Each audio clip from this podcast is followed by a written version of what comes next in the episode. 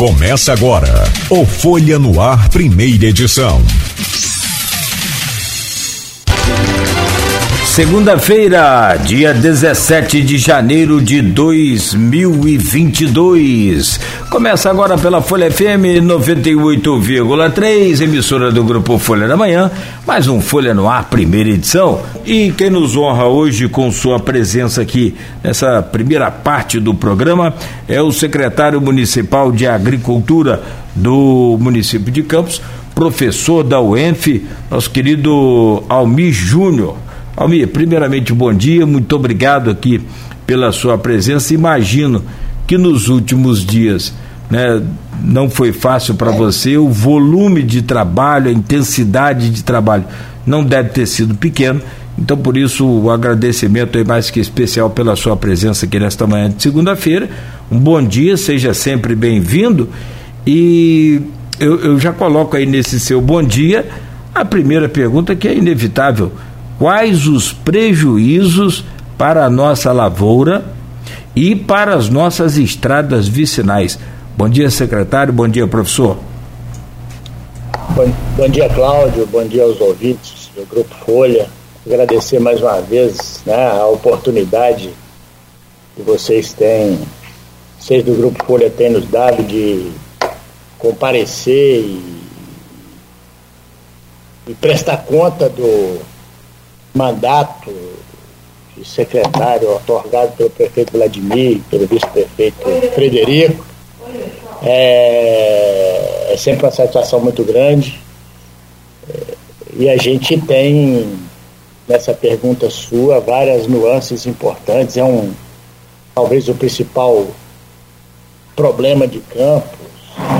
Né? Toda vez que chove, em vez da gente ficar feliz, estabelece uma apreensão gigante nos produtores rurais em todos os pontos do município, no Imbé, na Baixada Campista, no entorno do Paraíba, no entorno do Muriaé, né, sempre enfrentando um problema muito sério, muito complexo.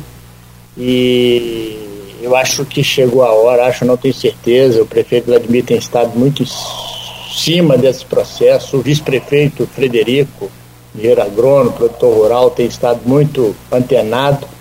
A gente sabe o tamanho do desafio, mas a gente sabe que a gente tem que enfrentar desta vez de uma maneira mais efetiva, com uma responsabilidade regional. Né? Na, sempre a gente aponta que o Estado tem que fazer e tem, que o governo federal tem que fazer e tem, mas é preciso que a gente assuma as nossas responsabilidades locais porque a riqueza de água em Campos não pode transformar num problema que desde outubro a gente tem sofrido, os produtores rurais têm sofrido, né? Quando a Lagoa Feia chega lá a 2,80 de altura, né? Quando os canais assoreados ou impedidos, e é importante deixar alguns canais secundários impedidos, às vezes por, por alguns agricultores, né? A gente tem colocado isso. Então, são vários prejuízos, a gente ainda está quantificando. Mas se você pega uma propriedade rural que está hoje com uma lâmina de meio metro, um metro de água, que o capim morreu, que o abacaxi morreu, que teve que tirar o boi e a vaca de um lugar, teve gente que perdeu o boi que desceu o rio Paraíba abaixo, né? E, coloca ali nas ilhas. E a gente tem que lembrar que não é só o curso do Paraíba, né? No, no Imbé as estradas acabam em cada chuva dessa. É estrada, são estradas que precisam ter asfaltamento de qualidade, porque elas não só é, é, é, é são importantes no escoamento na hora da crise, mas são importantes para investimento no, no curso, porque região turística, de agroturismo, e nós, neste governo, acreditamos fortemente que para agricultor pequeno, agroturismo forte é a maior salvação da lavoura, né? literalmente. Então a gente que está andando aí, né, a riqueza de canais, que quando a gente limpa um canal desse que tira aquela vegetação, a imagem é a coisa mais linda do mundo. E nós estamos fazendo, Cláudio. Nós, da Prefeitura de Campos, estamos fazendo e fazendo com é, força. E eu vou repetir uma fala do governador é, no sábado na Fundeló. Ele foi muito feliz quando dizou que, apesar do Estado, os produtores estão produzindo. Ele foi muito feliz. O Estado do Rio de Janeiro, o sistema público do Rio de Janeiro tem que parar de atrapalhar a vida de agricultores. A gente não pode mais deixar isso assim. Então, por isso que a pauta nossa na Secretaria de Agricultura, alguns perguntam qual a pauta? A pauta é infraestrutura. O que o Estado, poder público, tanto federal, estadual quanto municipal, tem que fazer é dar infraestrutura aos para que os agricultores produzam, não saiam de lá e para aqueles que querem investir no campo, vá investir com uma segurança mínima. Então é isso. Nós temos prejuízos grandes. É, para você ter ideia, nós já fizemos um projeto que está pronto para licitar. Nós temos 45 pontes no município de Campo destruídas. Ninguém sai daqui para ir lá na Cachoeira do Mocotó sem sofrer com pontes para cair, entre municipais e estaduais. Né? Então a gente está trabalhando nesse sentido, os prejuízos são enormes, nós temos aí pelo menos uns 500 produtores rurais sofrendo, e fora outros empreendimentos, ceramistas, né, pescadores, a cota alta da lagoa, do rio, ela causa um prejuízo enorme. E é isso. Eu acredito que ao longo desses dois blocos a gente pode colocar qual é a pauta nossa, mas a pauta é infraestrutura. O prefeito determinou, a gente já fez, já fez o projeto das pontes, estamos fazendo o projeto da estrada do Farol de São Tomé, que liga o Açu à Barra do Furado. As pessoas estão fazendo o projeto do terminal pesqueiro, os, os não dá para continuar pescador arrastando o barco naquela condição que a gente conhece do Farol de São Tomé.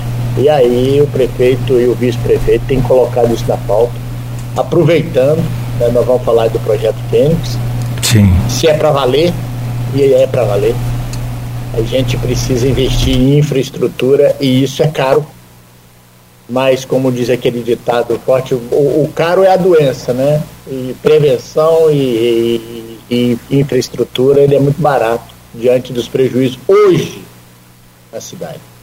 É, a gente tem a sensação de que a agricultura em campos é, é, sem essa infraestrutura que você fala é o mesmo que secar gelo.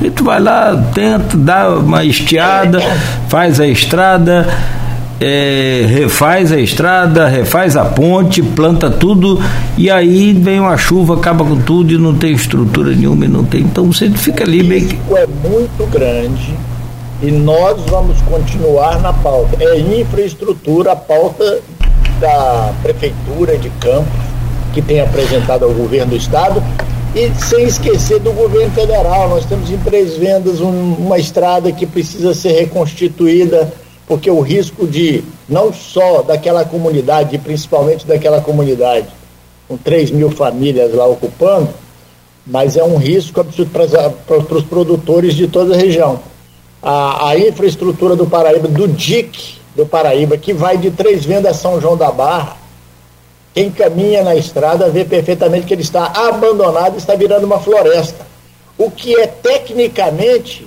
desaconselhável. Ao longo do tempo, essas plantas que estão crescendo vão criar um problema seríssimo. A ocupação irregular que está acontecendo em vários pontos é um problema seríssimo e se alguém quer isso, vai querer ver a Baixada Campista embaixo d'água de maneira permanente.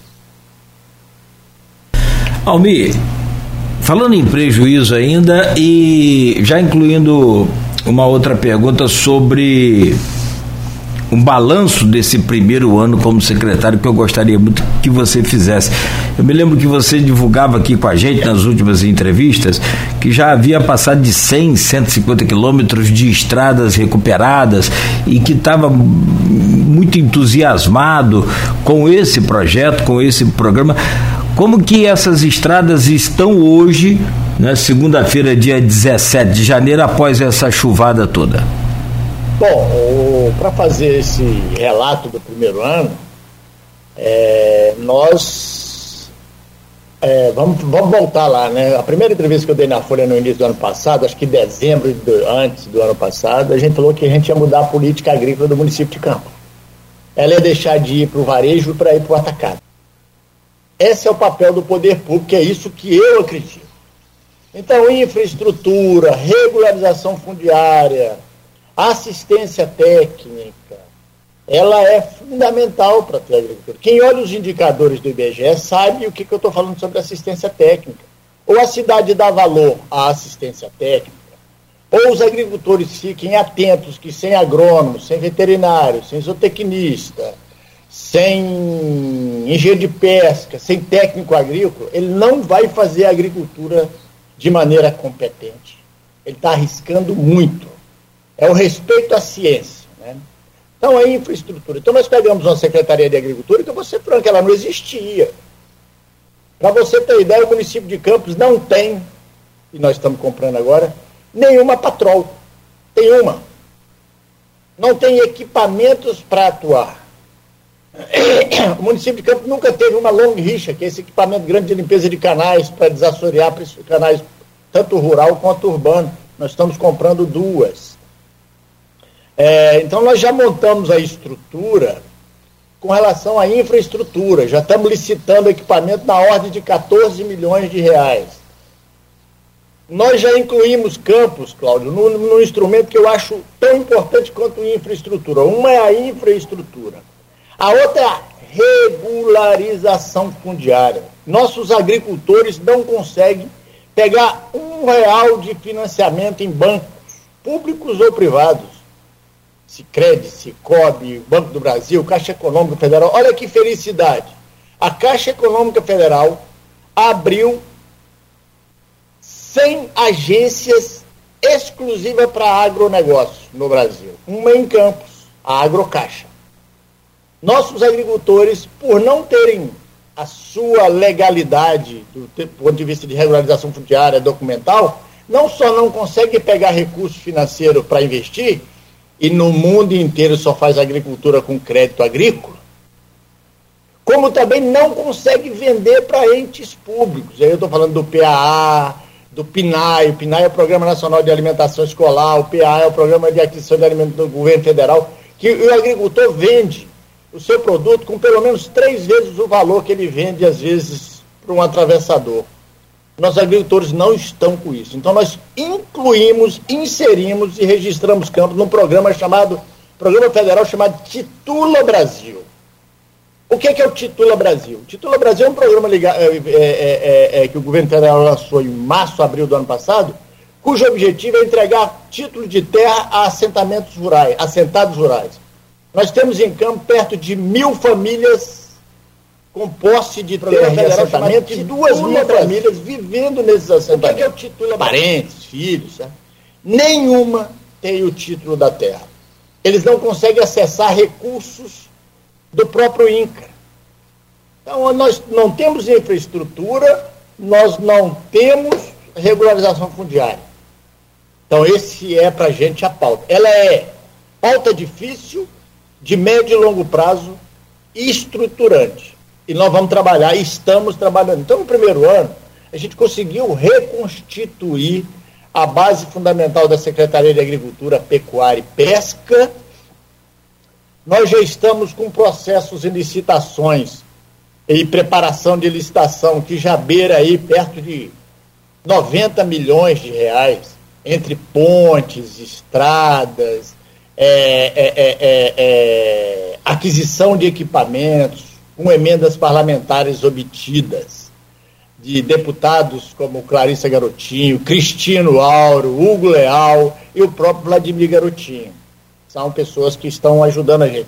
Deputado estadual como o, o, o Jair Bittencourt tem colaborado. Então a gente está buscando todos os instrumentos e estamos fazendo. É importante que a comunidade saiba que nada disso sai do dia para a noite. Existe uma burocracia institucionalizada no sistema público que demora. Né? Mas já estamos caminhando. As estradas, nós chegamos a recuperar 300 quilômetros de estrada o ano passado. Ressaltando que de outubro para cá foi praticamente impossível trabalhar em estradas. Felizmente, e eu ainda acredito nessa agenda, felizmente, choveu. Felizmente choveu.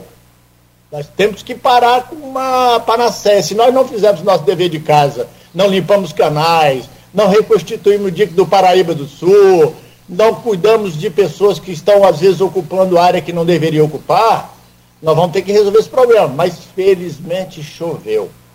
Felizmente, Campos tem água para fazer agricultura. Nós temos que fazer a nossa parte. Limpar canal, aduzir água do Paraíba para os canais na época da seca. Ressaltar que canal não resolve o problema da cheia do Paraíba, é um escape pequeno, mas resolve o problema dos agricultores que ficam sem água quando não chove e ficam embaixo d'água quando chove. É esse o dilema. Então, assim, a gente fez nesse ano de 2021, com o apoio do prefeito, muito mais do que a gente imaginava. Nós trabalhamos em parcerias, né? A Asflucan, a Coagro, ontem estava trabalhando para desassorear canal. E é isso que a gente tem que deixar claro. Mas o principal é deixar claro: infraestrutura e regularização fundiária é a nossa pauta. Deixa eu usar aqui uma pergunta do seu companheiro aí da Aliás, eu vi, eu li a conversa de vocês lá no, no, no Facebook, muito boa. É, uma postagem do Alcimar, né? E o senhor interagindo ali com ele. E o Alcimar Ribeiro está aqui perguntando: onde estão os recursos para investimento em infraestrutura?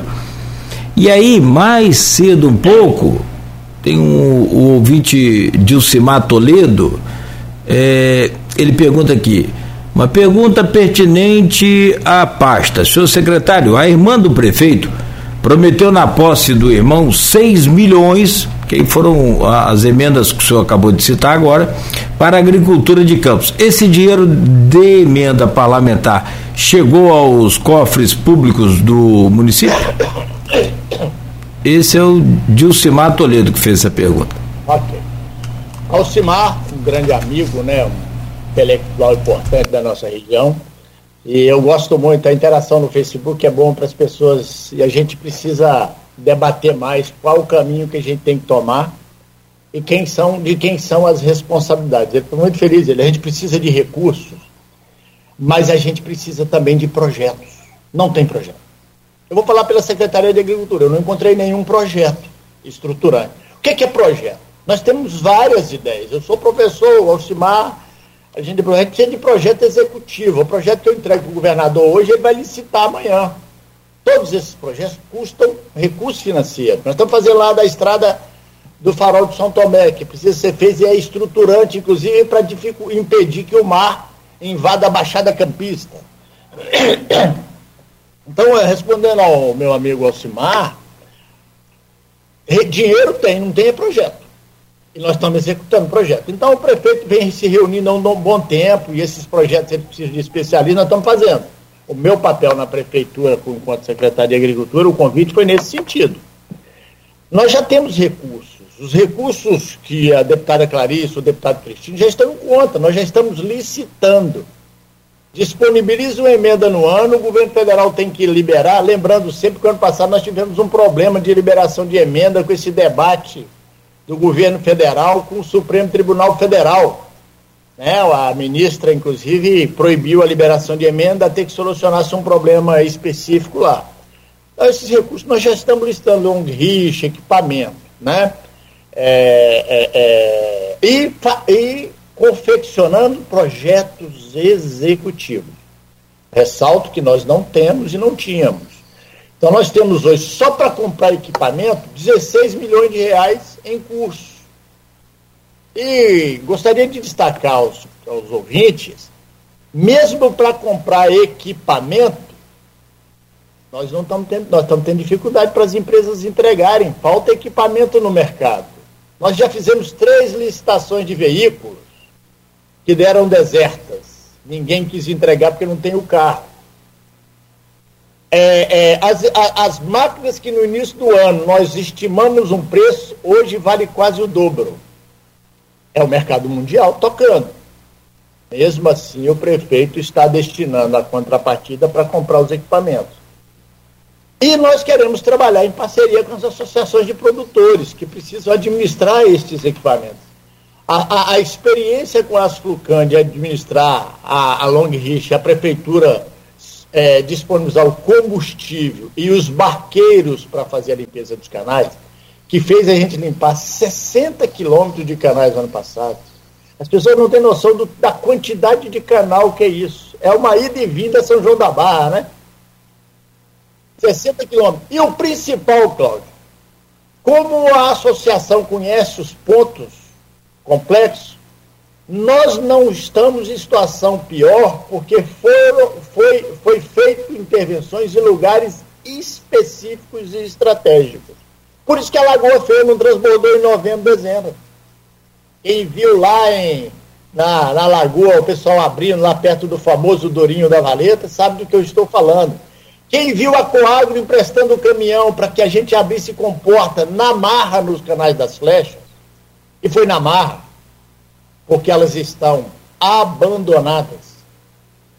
E nós da prefeitura estamos assumindo esse compromisso. Então, os recursos estão chegando, os projetos estão chegando, e nós já fomos em Brasília três vezes para apresentar projeto para o Ministério da Educação, Ministério da Agricultura, Ministério do Desenvolvimento Regional, com apoio desses deputados citados. Então, a gente tem a convicção que esse é um ano de que a gente vai ter.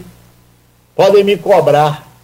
Os projetos estão prontos e os equipamentos vão começar a aparecer e os serviços vão ser ampliados. Estradas que estão sendo destruídas, a gente precisa colocar muito material. Vá no Imbé hoje, na estrada do Donato, que é importante para os agricultores, vocês vão ver a quantidade de fresado que nós colocamos numa parceria com a autopista ressaltando que no Brasil inteiro esse fresado é vendido, a autopista doou para a gente, nós estamos fazendo recuperação, que mesmo com a chuva, com toda a chuva que caiu em novembro, outubro, novembro, dezembro e janeiro, os produtores estão conseguindo tirar a sua produção leiteira, a sua produção bovina, a sua agricultura, em regiões como uma região mais complicada, que é a região de montanha. Então, o que eu deixo claro é o seguinte: os recursos estão aparecendo, a gente teve um primeiro ano de governo muito duro, o prefeito, como todo primeiro ano, sem esquecer de que quando ele recebeu, nós estava com dois meses de salário atrasado, pagou tudo em dia, antecipou pagamentos e organizou a casa. A gente tem a convicção de que esse ano, com os recursos que estão chegando das emendas, com os recursos destinados pela prefeitura, tem muita gente que fica lá olhando os números do orçamento da prefeitura destinado à agricultura. Isso não me preocupa, até porque nós precisamos não de 5 milhões de reais, nós precisamos de 200, 300 milhões de reais ao longo do tempo para asfaltar a estrada, construir ponte e limpar canais na, na área de infraestrutura. Eu, eu, quero falar sobre canais especificamente e aí entra todo esse já esse apanhado que você nos adianta, Almir. Mas antes deixa eu, eu voltar aqui no na questão estruturante, a infraestrutura que o senhor fala com a gente. O governador Cláudio Castro esteve em Campos esse final de semana, né, é, vários pontos aí da cidade, em vários momentos. Em um deles, ele esteve, inclusive, com né, é, a diretora aqui do grupo Folha da Manhã, Diva Abreu Barbosa, e outras autoridades integrantes aí do projeto Fênix, que surgiu a partir da ideia daqueles painéis é, feitos pelo jornal Folha da Manhã, através do Aloysio Abreu Barbosa. É, foram 11 painéis com 34 representantes da sociedade civil organizada entre julho e setembro de 2020. A partir daqueles painéis ali, que inclusive o senhor também participou, é, surgiu a ideia de fazer esse projeto Fênix. Mas é aquela história, o projeto é, é, é importante, mas só no papel, é só a, tinta no papel, agora assinado pelo governador já começa a bater aí a, a, a, as asas e começa a alçar o primeiro voo, o projeto Fênix? Cláudio, eu costumo dizer, e o prefeito falou no sábado, nós já estamos executando várias ações do projeto Fênix. Depois das reuniões, nós da Secretaria de Agricultura participamos da confecção do projeto, né? É, o Lacerda sempre convidava, sempre tinha um representante, hoje estava eu, estava o subsecretário Mofate, Alberto Mofate, com a sua expertise, sua experiência de ter sido secretário de Estado, né? E a gente já está participando. Quando a gente fala em infraestrutura, é porque a gente ouviu os agricultores. Agricultor quer infraestrutura para escoar a produção. Por isso que já tem no governador projeto estruturante. para construir as pontes do município, a gente está falando em 60 milhões de reais. A recuperação do colégio agrícola, outro ponto, né, a outra ponta, já que a gente falou de infraestrutura, regularização fundiária e assistência técnica, é outro instrumento importante que está lá no projeto Fênix, que a gente colocou em pauta e que precisa resolver. O colégio agrícola pode ir para o ENF, ele tem que resolver como estruturante para que as pessoas queiram estudar agricultura. Nós temos vários projetos lá da Escola de Ensino Fundamental, junto com meu colega Marcelo Pérez, até o ensino superior na agronomia na UENF, no IF, na engenharia ambiental. Isso é fundamental. Então, assim, o projeto Fênix ele já vem sendo executado em boa parte, e aí o Grupo Folha está de parabéns, porque foi ele que capitaneou e buscou, juntou, reuniu no Sindicato Rural, reuniu na Fundenor, chamou as universidades. Nós temos agora uma carta compromisso, ela é importante para que a gente seja cobrado e para que a gente cobre. Né? Se os municípios da região e se o governo do estado não entrar junto, a situação fica extremamente complicada. Nós temos canais, o canal São Bento, que foi esse que estourou o dia, que ele tem 47 quilômetros. Nós já colocamos gente em toda a extensão dele em ponto estratégico para tirar. Então o projeto Fênix já deu um rumo, né? Está lá o Tito, o presidente da Flucan, que conhece como ninguém essa rede de canais o Bartolomeu, presidente do Sindicato Rural, presidente de associações de agricultores. Então a gente já tem um instrumento, a pauta está na mão de todo mundo, está na boca de todo mundo, e cabe a gente entregar os projetos estruturantes. Nós estamos entregando, sabe? Nós estamos entregando porque tem recursos, a gente está trazendo nessa concepção emendas parlamentares com esse propósito, nada para ficar mudando o foco. Nós estamos ouvindo os agricultores, pessoas do campo, que toda hora mandam uma foto para a gente de uma ponte caindo. Toda hora. Né? Literalmente nós temos que construir pontes, né? as físicas e as políticas. E o projeto tem essa vertente. Foi muito bom ver o governador e todas as lideranças políticas e econômicas é, envolvidas num processo dessa natureza, do Sindicato Rural ao CDL, agricultores envolvidos em associações de pequenos agricultores e pescadores. Então, eu acredito que nós estamos num momento muito rico para que a região assuma de maneira efetiva algum encaminhamento. Sobre a enchente em si desse ano, a gente participou de maneira muito efetiva por determinação do prefeito. A gente tem, tem coisas muito complexas, né? mas a gente tem que lembrar a pior enchente em 2008, que o rio chegou a 11,40 ou 11,60, né? Tem todo um debate sobre isso. Naquele momento a gente tinha 20 mil famílias desabrigadas. Tinha muitas fazendas. Deste ano, a gente já teve uma aprimorada que o rio chegou a 11 metros e você não tinha água dentro do Parque, dentro do Parque Prazeres. A gente conduzindo, organizando, o canal Vigário ali atrás, precisa fazer mais obras. Mas a gente já evoluiu alguma coisa.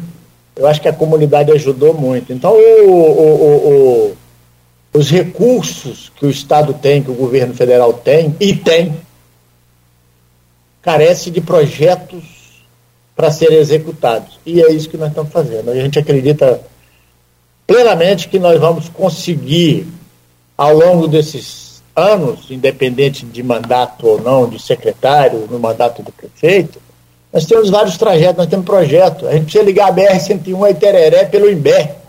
Eu tenho falado isso o tempo inteiro. O passeio é entrar na BR-101 aqui, né? E sair pelo Imbé, Lagoa de Cima, Rio Preto, sair lá em Tereré para dar um passeio com pontes, estradas e internet. É porque o acesso ao Imbé hoje é longe, pela BR. O acesso ao Imbé hoje é complicado para quem não conhece. Para quem não conhece. Precisa fazer pontes e asfalto daqui é. ao Colégio Santa Rita, lá na, no Mocotó. Sim, sim. Os produtores sofrem muito e os turistas que querem fazer um passeio, de preferência não jogando lixo, né? É. Ontem teve um amigo que postou aí, eu acho que aquele guia turístico que tem lá, mostrando a quantidade de lixo em alguns lugares é triste, né? Então é. a gente precisa dar um puxão de orelha em nós mesmos, como sociedade, porque isso está bravo. Ou um chicote. Ou uma correia, ou uma correia, como minha mãe usava. Bom, são 7h41, secretário. É, o senhor respondeu, na verdade, aí a pergunta da Silvana Venâncio, que é jornalista né, e participa aqui do grupo de WhatsApp nosso. O senhor também participa aqui do, do grupo do programa e do blog Opiniões, né? O secretário, o que se perdeu na agricultura com as enchentes e quais as maiores queixas dos produtores foi o que o senhor basicamente respondeu nesse primeiro bloco. Eu, eu, eu preciso pedir licença ao senhor fazer o um intervalo comercial e rapidamente eu vou vamos voltar para o segundo bloco. Tem ainda né é, muita coisa para se falar. Tem a agricultura que é essa essa fonte de renda e de riqueza no Brasil hoje. Um, o Brasil conseguiu aumentar a sua produção de grãos né e a gente tem que tentar aproveitar esse momento em que o país né, também, bem que infelizmente desindustrializa por um lado, mas fortifica aí a sua agricultura por outro.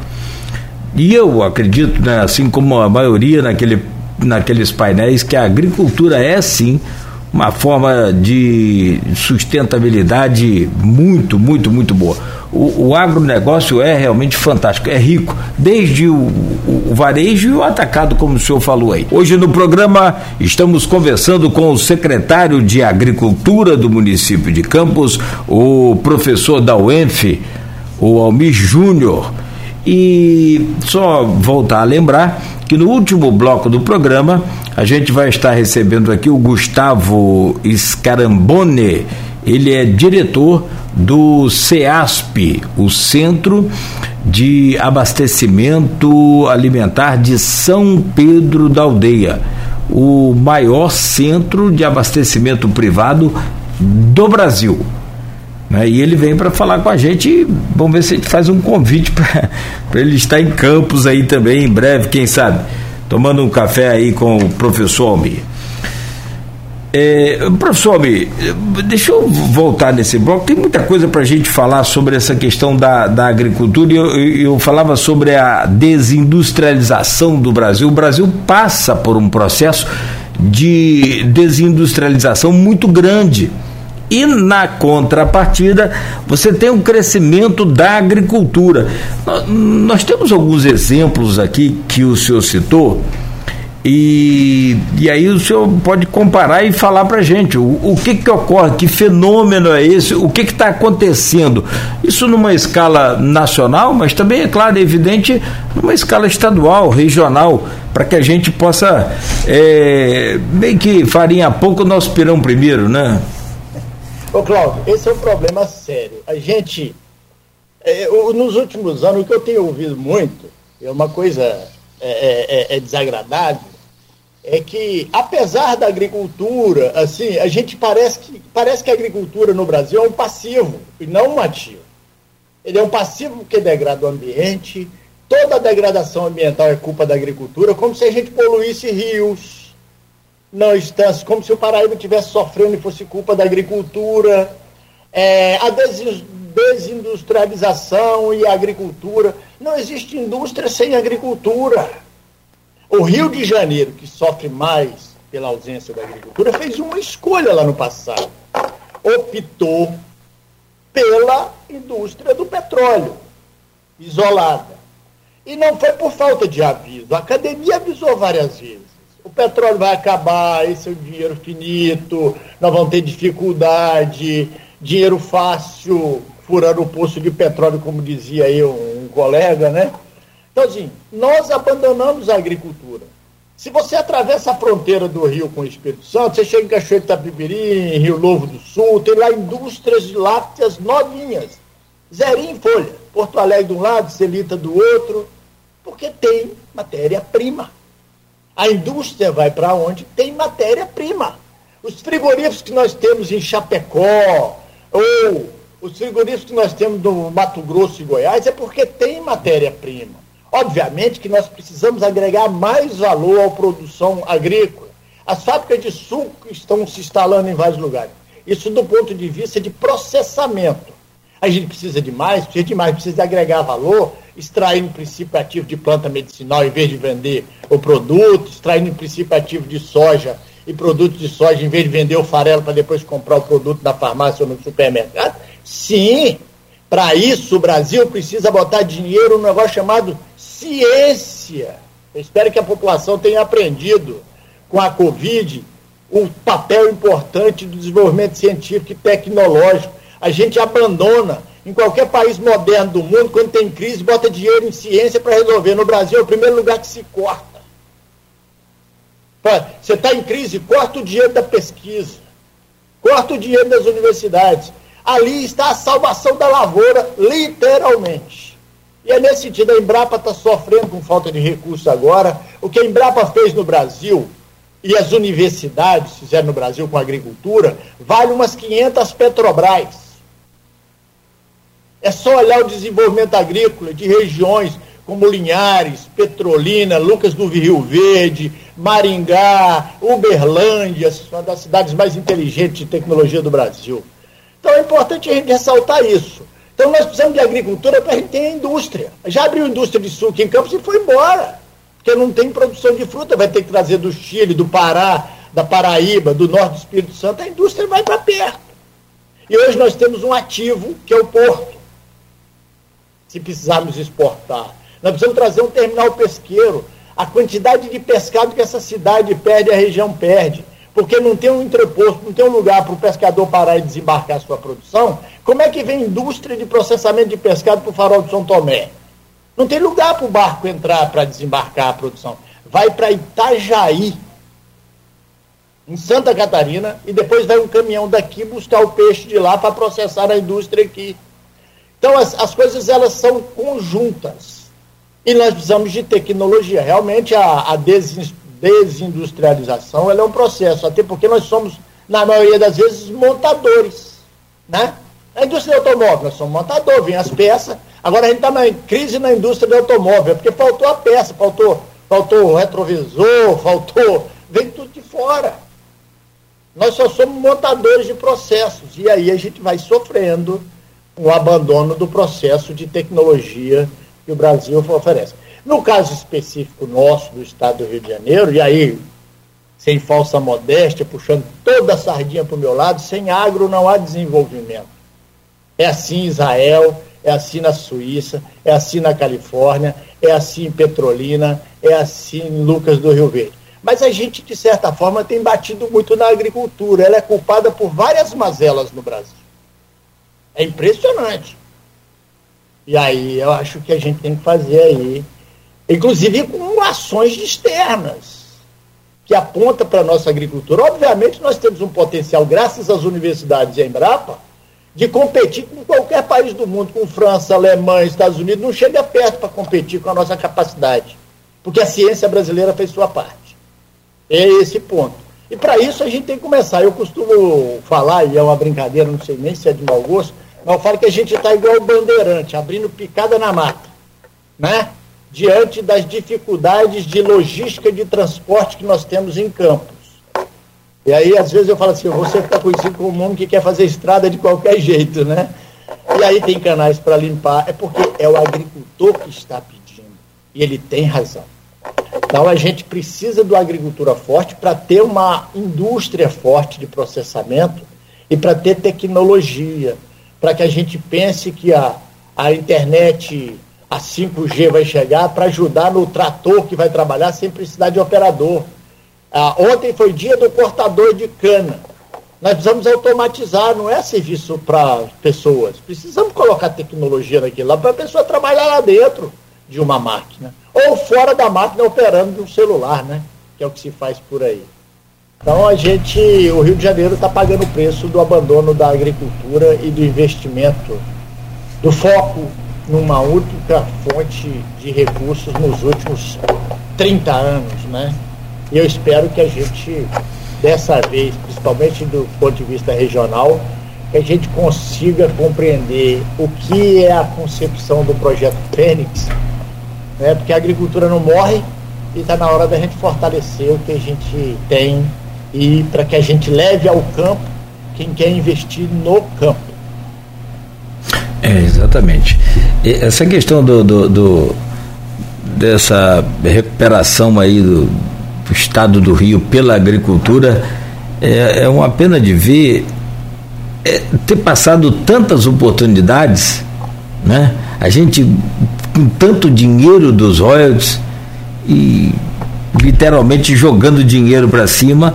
Era para ter asfalto em todas Poxa as vida, rapaz, eu pensei nisso aqui agora. Todas as comportas feitinhas, arrumadinhas. Só uma... Tá hoje discutindo é. se vou plantar uva ou kiwi, se é. vou plantar soja ou vou plantar melancia e o que, que eu preciso para isso e para onde que eu vou vender. Se eu vou colocar meu abacaxi no Porto do Açu para entregar na França ou na China, como o Rio Grande do Norte faz com o seu melão. É isso. Rio Grande do Norte, hein? Rio, Rio Grande do Norte. Nós estamos falando de, de terra isso. árida, quente. Rio Grande do Sul, que já tem uma forma antiga. Né? Nós estamos falando é. de Ceará, Rio Grande do Norte. Petrolina, eu sou agrônomo e seria inimaginável há 30 anos atrás. Sim. Petrolina vai exportar maçã. Hum. Petrolina está exportando maçã e uva, maçã e pera. É inimaginável é cidade verdade. que chove de 200 a 300 milímetros por ano. É um deserto. Era um deserto. Então, é disso que a gente está falando. Aliás, eu acho que foi isso. De... Desculpa interrompê-lo. Eu acho que foi uma, uma, uma das declarações mais fortes que o senhor me deu aqui em todas essas entrevistas, desde quando você foi reitor da UEM, uma, uma das declarações mais fortes assim que me chamou muita atenção foi isso. Falou, Cláudio, o ideal seria, claro, chover controlado, aquela coisa, como muitos anos atrás até tinha-se aí, né? tinha as enchentes, mas tinha o um, um volume de chuva. Hoje, com né, o aquecimento global e tudo mais, aí a coisa está muito, muito diferente. Mas é, o melhor mesmo era não chover nada.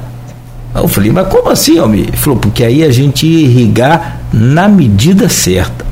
E Petrolina fez isso. Ah, eu conheço uma cidade na Espanha chamada Almeria. Ela é no Mediterrâneo, no, no sul da Espanha chove 200 milímetros por ano, é a capital mundial do tomate. Tem 40 mil hectares de estufa. 40 mil hectares de estufa. E por a falta d'água, as pessoas respeitam a água. Parece que a abundância nossa leva a gente a desrespeitar. É uma afronta que a gente faz com os recursos hídricos. É uma afronta.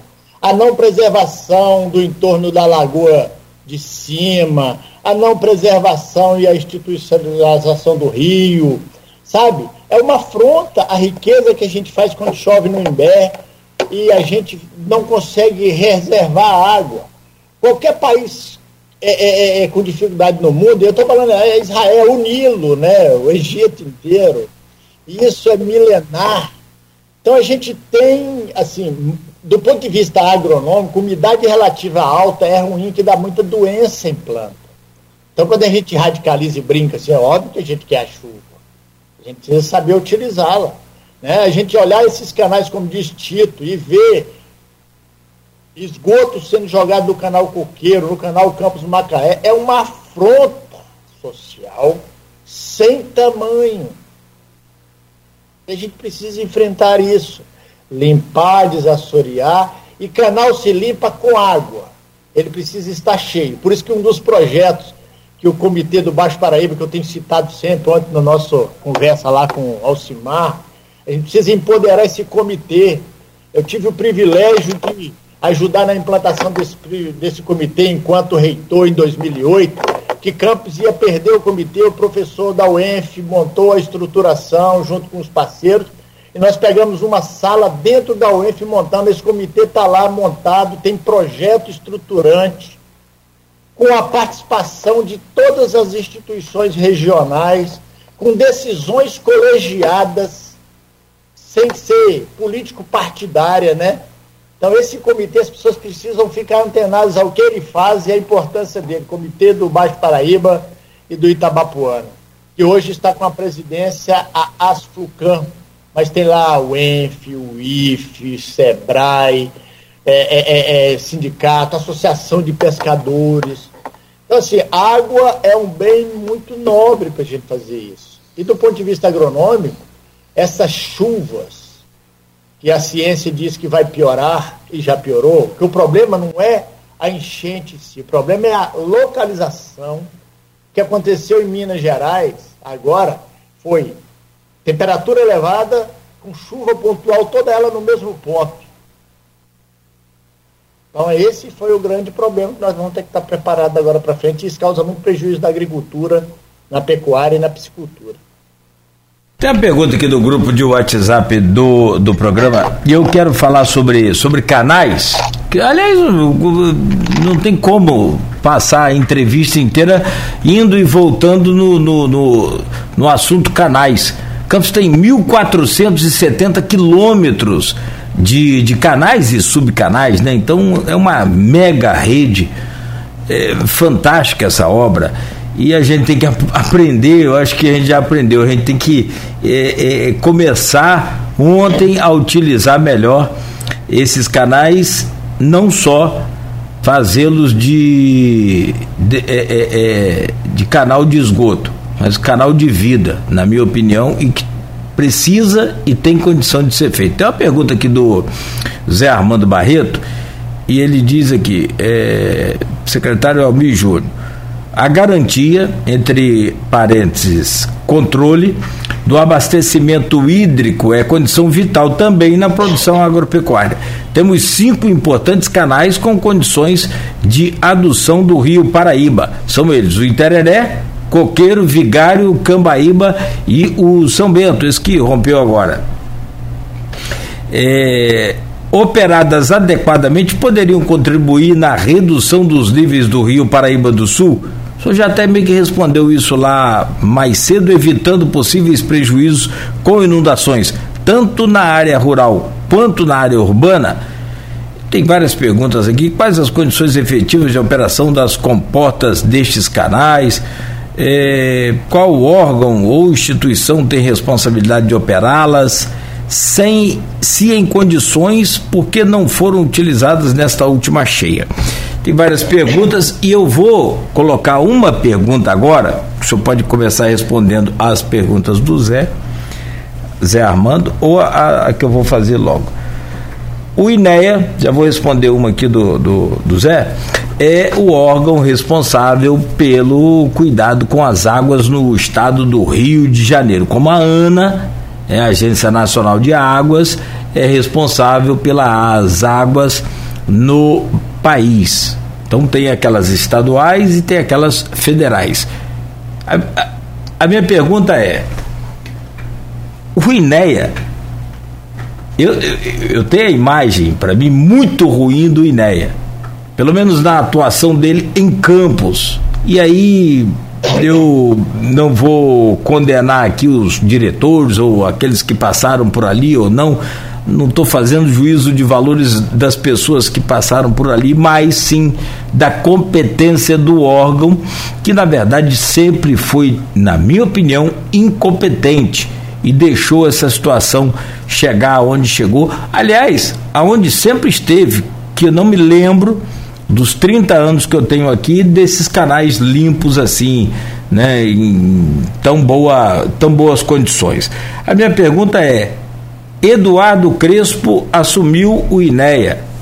Eduardo Crespo é, foi presidente da Asflucan, foi vereador, é, filho do nosso querido saudoso Maurício Crespo, até faleceu recentemente. O Eduardo é agricultor, tem conhecimento, já foi inclusive secretário de Agricultura de Campos, é a pessoa certa no lugar certo. Temos tudo para virar essa história agora ou a, o senhor não acredita nessa possibilidade? É, o Eduardo, nós, eu acredito que talvez nós não, tem, não tenhamos na história alguém com a competência técnica e formação que tem o meu amigo Eduardo Crespo nós, nós estamos com condições muito adequadas para criar um processo de cuidado desses canais. Eu acho que desta vez, eu repeti, nós temos no INEA o Eduardo Crespo, nós temos a prefeitura muito preocupada e querendo assumir responsabilidade que não é dela, né? Assumindo, já assumimos a responsabilidade, já investimos no ano passado muito. Se a Baixada Campista não está embaixo d'água, foi porque o trabalho da Prefeitura de Campos, em parceria com a Flucampos, deu resultado com uma Long Richard, um equipamento daqueles grandes. Então, o Eduardo Crespo, que é meu colega da UEF, tem doutorado na área de produção vegetal, é produtor rural, é uma excelente aquisição para o sistema público regional. Nós agora já estamos trabalhando. Na hora que estourou o DIC em, em São João da Barra, eu, eu, eu, eu, eu nunca eu, eu imaginei aqui para nós que nós teríamos uma tragédia de dimensões muito maiores. E tinha tudo para ser muito maior. Nós estamos com produtores com prejuízo, mas poderíamos ter um problema muito mais sério. Né? O Eduardo já foi, já me ligou, nós arrumamos técnicos da UENF, engenheiros que foram à prefeita de São João da Barra para ajudar na confecção da, de uma proposta. Felizmente o rio baixou muito rápido, felizmente, inclusive, certamente porque aquele vazamento ajudou, né? Então, é, é, é, é o Eduardo Crespo, no INEA, a gente tem, a gente tem visto aí os, os, trabalhos do INEA. O INEA, a gente tem que preservar o INEA como instituição. O INEA não tem infraestrutura nenhuma. Eu tenho colegas que dirigem parques é, é, é, ecológicos em campos que não tem um carro para andar. Não tem um carro para andar. Nós temos uma riqueza em campos chamado Parque Estadual da Lagoa do Açu. Nós temos que fazer agroturismo e turismo ecológico e ganhar dinheiro com aquilo, com um negócio chamado de CMS verde, é só dar uma volta, nem estrada tem e eles não têm carro. Então a gente precisa da competência técnica, não adianta nada o MI estar na Secretaria de Agricultura rodeado com 20 agrônomos e não ter um carro para o agrônomo ir atender o agricultor. É essa estrutura que nós encontramos. Não tem uma reta escavadeira para a gente colocar num ponto estratégico. Então a gente precisa de fiscalização. Existe uma coisa que se faz em campo que é complexo. Se você andar por aí, você vai ver agricultores que às vezes tapam um canal para fazer uma passagem. E depois não entende por que, que quando vem a água inunda todos os colegas do entorno. Vez por outra a gente está indo lá, com poder às vezes até de polícia, para abrir o canal. Então é preciso de um entendimento regional. Respondendo a pergunta do Zé Armando, você já respondeu, a responsabilidade é do INEA. Nós queremos assumir parte dessa responsabilidade, porque se os municípios não fizerem, não assumirem, vai ficar aquelas decisões de fora. Alguém fez uma pergunta, quando é que vai começar a limpar o canal ali na Tapera, o canal de Tóquio, né? Já está limpando lá em cima. Nós estamos preocupados em limpar de um ponto a outro, não ficar só no entorno da cidade.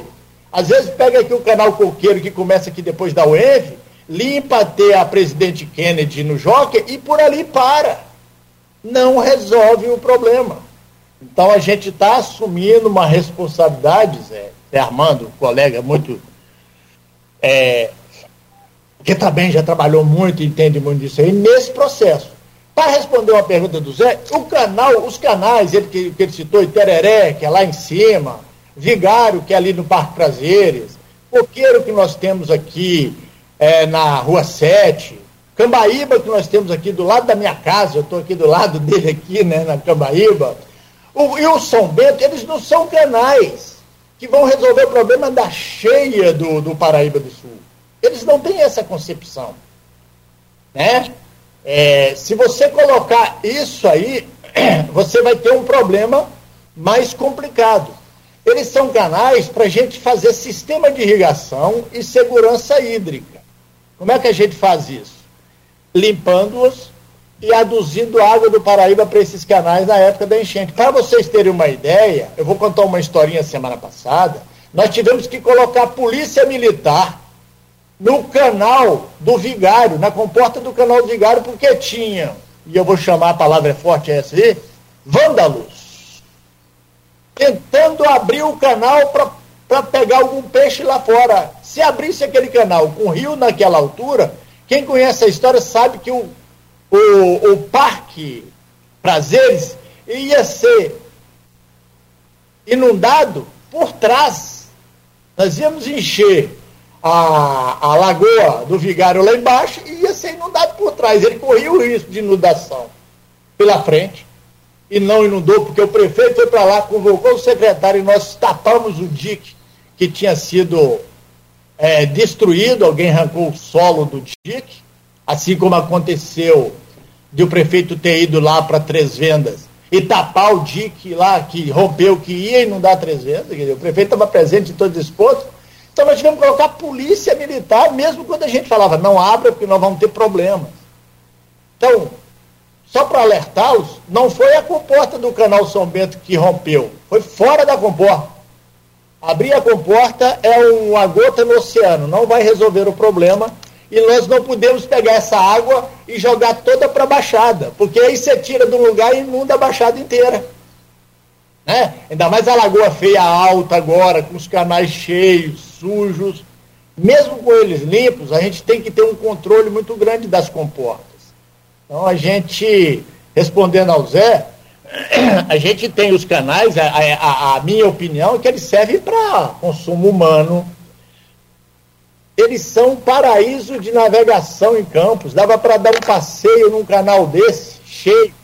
Do canal São Bento, você ir lá no terminal pesqueiro em Barra do Furado, 47 quilômetros navegáveis. Sistema de produção de peixe em gaiolas nos canais artificiais é possível. Pescadores pescam muito, tem muito peixe. É, é uma área muito rica e muito nobre. Agora, não resolve na... o problema da enchente. Os canais não vão resolver o problema da enchente que resolve o problema da enchente são obras estruturantes nos dois diques de um lado e do outro e a gente rezar para que o rio não passe de 12 metros de altura um dia, né? É, o, o, o João Siqueira, que é o presidente da, do, do Comitê do Baixo Paraíba, ele falava com a gente aqui semana passada, junto com o Aloysio Abreu Barbosa, e tem umas obras muito inteligentes, muito interessantes desses canais, desses, é, é, desse sistema de cheia, que já acontece em São Paulo e que são aqueles reservatórios que você vem construindo ao longo do rio. Encheu, joga para o reservatório. Né? Então o, o, rio permanece basicamente ali na, na, na no seu na, na, na sua altura normal volume d'água normal e quando vem a cheia joga para esses reservatórios. Eu achei muito inteligente, interessante. É aquilo que o senhor falou. Precisa do projeto e precisa de sair do, do projeto.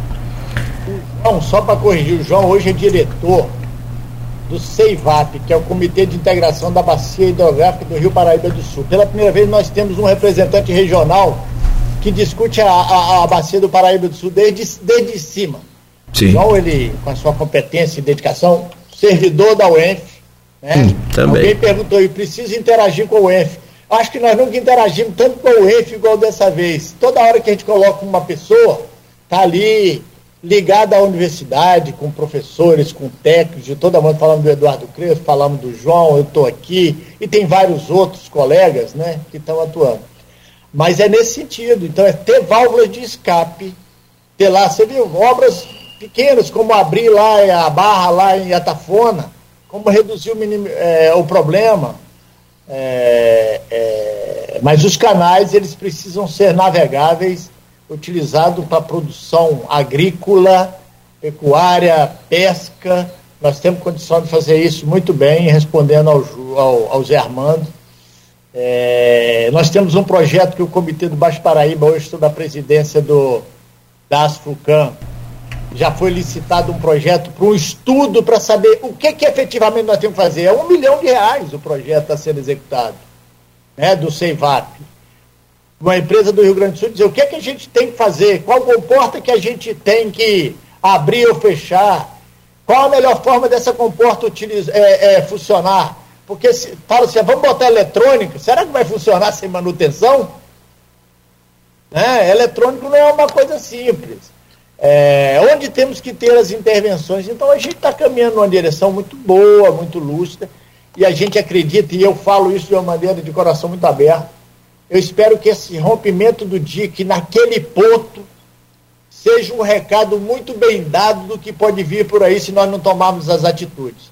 O ponto foi muito ruim, mas vocês já imaginaram se fosse dentro da cidade ou fosse do lado de Barcelos, dentro de Barcelos, Né? E foi do lado do São Bento, a água está fluindo, a gente está trabalhando para minimizar o dano dos agricultores, mas foi um recado muito bem dado pela natureza.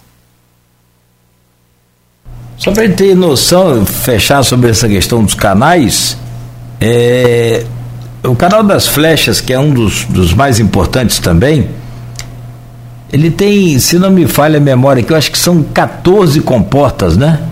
Sim. Quantas funcionam? Rapaz, algumas foram abertas porque nós levamos lá um caminhão Para arrancar na marra. Na pancada. Quando a Lagoa Feia estava com 2,70 metros e alguma coisa de altura. É, para as pessoas compreenderem aquilo que o João disse na entrevista, a Lagoa Feia está a 2,70. O Rio Paraíba está a 11. Ou seja, o rio está mais alto que a lagoa. Se a gente não tomar cuidado, inunda tudo. Né? Então a gente abriu essas comportas. E o canal, as pessoas às vezes não têm noção, porque não conhecem. Eu estou falando de um canal de 150 metros de largura. Ele é gigante. Né? Então é, é, são 14 comportas. Tinha, por exemplo, no canal lá embaixo, da, a semana passada tinha quatro ainda para abrir, lá perto do terminal pesqueiro.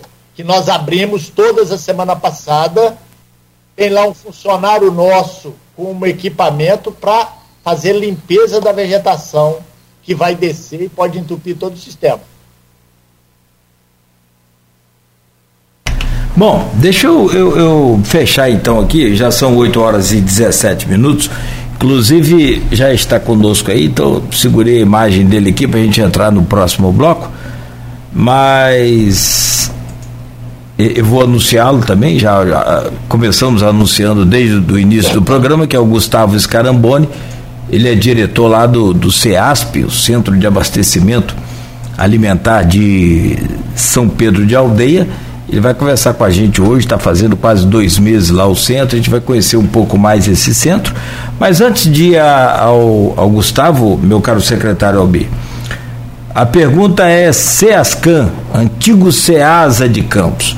Inclusive tem cobranças aí na internet, essa coisa toda é, justamente para que abra ali, que reabra o SEASCAM, em que pé está aquela situação? É, na verdade a gente tem uma equipe trabalhando, nós provavelmente nos próximos meses vamos lançar um edital de concessão daquela área. Eu vou falar a minha opinião que eu externei para o prefeito, para o vice-prefeito e para outros colegas. A, o SEASA, ou SEASCAN, como era chamado no governo passado, ele é inviável para a municipalidade. Esses instrumentos, nós o seguinte, nós estabelecemos o que, que é prioridade. O SEASA, como instrumento público tocado pela municipalidade, não é prioridade.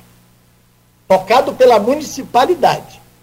Para nós, como instrumento de comercialização, que é fundamental para a municipalidade, se nós conseguirmos colocar o mercado municipal de Campos para funcionar da maneira como a gente sonha, talvez a gente possa partir para o SEASA.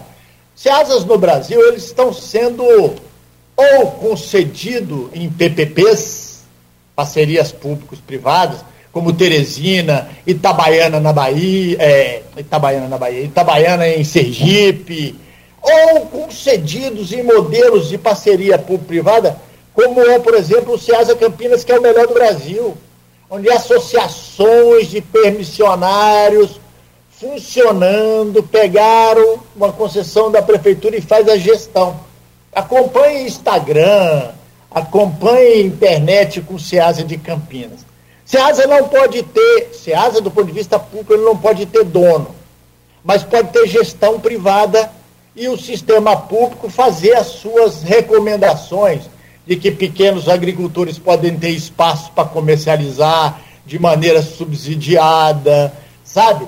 Hoje, e, e, e para finalizar, Cláudio, na cidade de São Mateus do Espírito Santo, uma das maiores potências agrícolas do Brasil hoje, Linhares e São Mateus, tem um SEASA novinho fechado porque o sistema público não consegue colocar para funcionar. O que que acontece? Nós temos um projeto que foi confeccionado. O SEAS em Campos poderia ser um polo agroalimentar. Nós vamos falar aqui do SEASP. Uma coisa é ter um central de abastecimento e de alimentação na Amaral Peixoto, na região turística do Rio de Janeiro. Outra coisa é ter um polo agroalimentar numa região tão abandonada como é a região onde tem a estrutura do SEAS em Campos. E, por fim, nós não podemos esquecer que aquelas obras do SEASA é do início da década de 70. Para colocá-lo para funcionar, você precisa de mudança de infraestrutura, que talvez seja mais barato derrubar e fazer de novo. Vou dar um exemplo simplista para o nosso ouvinte compreender. O SEASA de Campos ele tem uma plataforma no nível do solo. Hoje os caminhões têm uma plataforma de um metro, um metro e meio de altura. Né? Hoje, para você funcionar, você vai ter que ter ali um custo operacional de embarque e desembarque usando equipamentos. Só para as pessoas compreenderem o que, que é aquilo ali. Não pode ser o poder público municipal, e eu vou deixar isso bem claro, pegando recursos para construir ponte, para construir estrada, para limpar canais, para fazer a agricultura começar a andar de maneira efetiva em campos, para investir numa central de abastecimento. Só falta me dizer que nós vamos criar lá DAS para administrar aquilo lá. Eu, Almi Júnior, sou contra. Agora, nós podemos e vamos fazer um edital para saber se empresários, nós estamos com a direção aqui do CIASP do lado, não, ou de campos ou de fora de campos, vai. Por quê? Porque do lado das, dos negativos, pontos negativos que eu deixei claro aqui agora, nós temos os lados positivos. A localização daquele espaço é de uma nobreza riquíssima. Nós estamos a 200 quilômetros de, de Vitória, nas 30 quilômetros do Porto do Açu, para ter ali talvez um porto seco de redistribuição, dos 150 quilômetros da divisa de Minas. Então é muito. Ah, 2 quilômetros do aeroporto. 2 quilômetros do aeroporto. Nós temos uma área de 250 mil metros quadrados.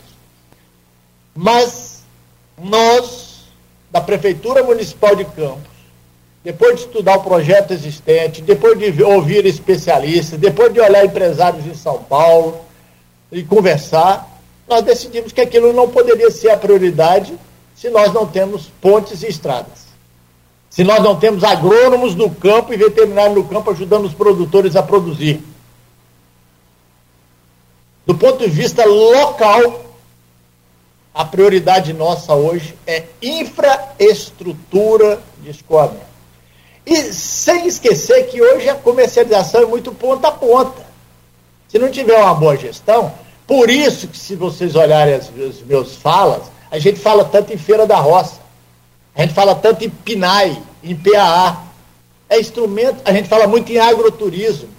Agricultor pequeno ou a gente vai lá comprar dele no agroturismo, ou ele vai lá vender usando grupos WhatsApp, sabe? Usando feira da roça, usando o mercado municipal. O prefeito já colocou a prioridade de recuperação do mercado municipal para funcionar efetivamente como mercado curto. O agricultor de campos pode perfeitamente entregar a sua produção nas grandes redes de supermercado se ele estiver devidamente legalizado e se ele tiver qualidade para competir com o que se produz em Minas, Espírito Santo e São Paulo. Não tem milagre. Existe tecnologia. Não adianta produzir um mamão pior do que o Espírito Santo, porque o Superbom, é, o açaí e grandes redes, o hortifruti, vai acabar comprando onde tem. O consumidor quer aparência, quer qualidade tecnológica, quer qualidade sensorial e quer aparência do ponto de vista de fruticultura. E se o produtor de campos produzir, ele tem um mercado aqui para entregar sem precisar de um SEASA nesse momento. É esse o ponto. Perfeito. O, o professor Almir, secretário de Agricultura, é... antes do senhor. Está fechado seu microfone. Ah, desculpa, perdão. Probleminha aqui entre. O probleminha no aplicativo que fica aqui entre a cadeira e o computador. Antes do, do senhor. É, deixa eu chamar aqui, o Beto, na imagem aí, nosso querido é, é, Gustavo Scarambone, antes do senhor desconectar, a gente fazer o intervalo, eu quero trazer o bom dia aqui do Gustavo Scarambone, ele é diretor lá do CEASP. O CEASP, a gente tem anunciado aqui muito, é o centro de abastecimento, é o maior centro de abastecimento né?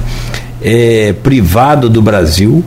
E eu quero ouvir dele, de repente, apesar do senhor apresentar aí a, a situação em Campos hoje, né, desta forma, com relação ao CEASCAN, o que seria possível fazer em Campos o que foi feito lá em São Pedro da Aldeia. O Gustavo, bom dia, seja bem-vindo aqui ao programa Folha no Ar, da Folha FM, Grupo Folha da Manhã. É um prazer recebê-lo aqui conosco nesta manhã e junto né, com o secretário de Agricultura de Campos. Bom dia. Bom dia, Cláudio. Bom dia, secretário. É... Eu não tenho que complementar. Ele falou tudo. Ele falou tudo. O trabalho do o dever do Estado é fornecer o básico: educação, saúde, infraestrutura para a população. Eu acho que se você não está se você não está conseguindo nem entregar isso, para que que você vai se aventurar em outras áreas? É, é, você vê hoje que é difícil organizar isso. Você vê pelo, pega pelo, pelo exemplo do Rio, que o SEASA está sendo, ah, ele é do Estado, ele não é, é, é, é administrado, gerido pelo Estado. São grupos lá dentro que gerem aquilo ali. Então, assim, tem um grupinho da segurança, um grupinho da limpeza, um grupinho não sei o quê. E se você diverge do grupo que está gerindo aquilo, você é um pária. Você vê que tem galpões novos lá dentro que, que foram tomados de um dos caras desse grupo. E eles falam assim: quem alugar, não aluguem. Se alugarem, vai ter problema com a gente. Aí foi um cara de fora, ele alugou esse galpão de fora, esse galpão que era de alguém, e ninguém frequenta. Ninguém frequenta. Porque ele é administrado por um grupo lá dentro. Para que, que o Estado vai se meter nisso, cara? O Estado tem várias preocupações muito maiores e piores. Entendeu? Eu concordo que ele fala: olha, gente, a gente tem um, uma estrutura da década de 70. Ele deu um exemplo da plataforma. É que nem o Maracanã antigo ser adaptado para um estádio FIFA. Pronto, o exemplo está aí. Você não tem entrada, você não tem escoamento de público. Se tiver um incêndio lá dentro, como é que nego escoar o pessoal lá de dentro? Não consegue. Precisa de uma reforma, precisa. E, e quanto é que vai custar isso? É mais barato botar abaixo às vezes e fazer um novo. É muito mais prático, só que as pessoas não enxergam isso. Entendeu? Eu acho que as pessoas têm que enxergar isso. Gente, é, é, é muito pior para fazer isso. Faz o seguinte, a renda para alguém, coleta o, o, o, o, tributo disso, coleta, faz um, não sei, faz um plano disso e bota, olha, tá aqui, a concessão é sua por 20, 30, 50 anos se você quiser. Você paga ao Estado alguma coisa, você vai gerar emprego, você vai gerar receita, você vai movimentar a região. Cara, Campos é do lado do porto.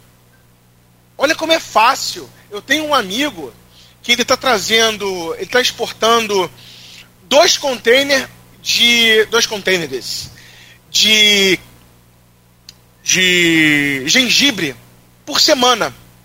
Ele traz do Espírito Santo Porto do Rio. Olha a logística disso. Se tiver um campus, ele vai até campus, ele faz o packing dele em campus e despacha pelo porto direto. Olha, olha a economia que ele vai ter nisso. Então, assim, é, é, é, é irracional, né? Você pensar dessa forma. Poxa, não, vamos trazer. Cara, não façam isso. Vamos fazer um negócio direito. Vamos fazer Ô, direito. Gustavo, me permita aqui, só para colocar. Nós estamos preparando o edital para concessão daquele espaço para interessado. Você, com a sua experiência, sabe, um edital desse não tem menos de 100 páginas. Eu né? sei disso, eu conheço. É eu já li alguns. Eu tenho menos de 100 páginas para fazer uma concessão do espaço para colocar o que, que a municipalidade deseja e o que é possível para o empresariado tocar. Ou grupos, né, como eu coloquei aqui, permissionários. Nós não temos associações de permissionários em campos devidamente legalizada para entrar numa disputa dessa, como tem em Teresina, que funcionou. Né? secretário vê é, é, é, é, um, é, um, é, um, é um caminho que já está. As pessoas estão enxergando isso. O Banco Genial está interessado na, na privatização do Ceasa Minas. O Ceasa Minas. Os caras viram. Vamos lá, o, CEASP tem um ABL, né, área bruta locável, de hoje, da primeira etapa, de 5 mil metros quadrados. O Ceasa Minas ah, o Ceasa de, de Ceagesp é não, não é o maior do Brasil, não. O Ceasa Minas é o maior porque só tem um em Minas. Um em Minas. São mais de 200 mil metros quadrados de área locável. É muita coisa. Não é chão, não, é área locável. É galpão, é chão. Tá? Fora a rua, fora toda a estrutura. Então, de lojas, são 200 mil metros quadrados. Você imagina o tamanho daquilo. Então, assim, a hora que eles começarem a enxergar isso, é, é um caminho sem volta. Eu acho que é, estão enxergando que funciona. E olha, vou dizer para você, é, é, é, é, um, é, um, é um bom negócio, é um bom negócio, você tem que fazer um investimento, o, o retorno, o prazo de retorno daí em torno de 10 anos. Tá? Shopping center, o retorno de 20 anos. Retorno em 20 anos. Um, um, um centro de distribuição, 10 anos. Ô, Gustavo, a pergunta é: tem interesse em participar e vir para Campos? Trazer essa receita de sucesso aí de São Pedro da Aldeia para cá? Cláudio, eu tenho que, tenho que fazer o meu dever de casa primeiro. Eu estou com dois meses inaugurado no CEASP. Eu posso com certeza participar ajudando o que eu puder.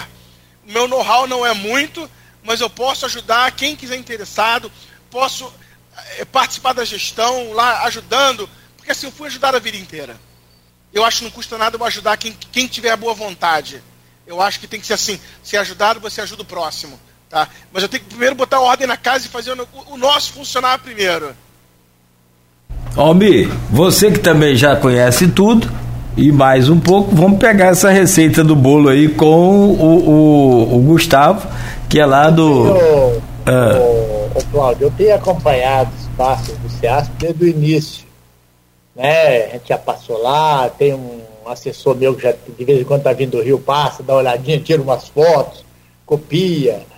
É, é um modelo assim, é obviamente que quando o ente público coloca, a gente pode fazer algumas ações do ponto de vista social importante, que é negócio, isso que o Gustavo colocou, o negócio hoje tem que ter um, um foco social mais forte, não pode dar prejuízo, todo mundo está investindo, mas tem que ter. Então a gente tem que preservar o pequeno agricultor, aquele que pode fazer. Hoje pouca gente, não é aquela bagunça do passado que chega lá, basta. A feira da roça já é só para citar um exemplo. O sujeito chega com um carro, acha que pode enfiar dentro da feira da roça, jogar o lixo ali e fazer. Não.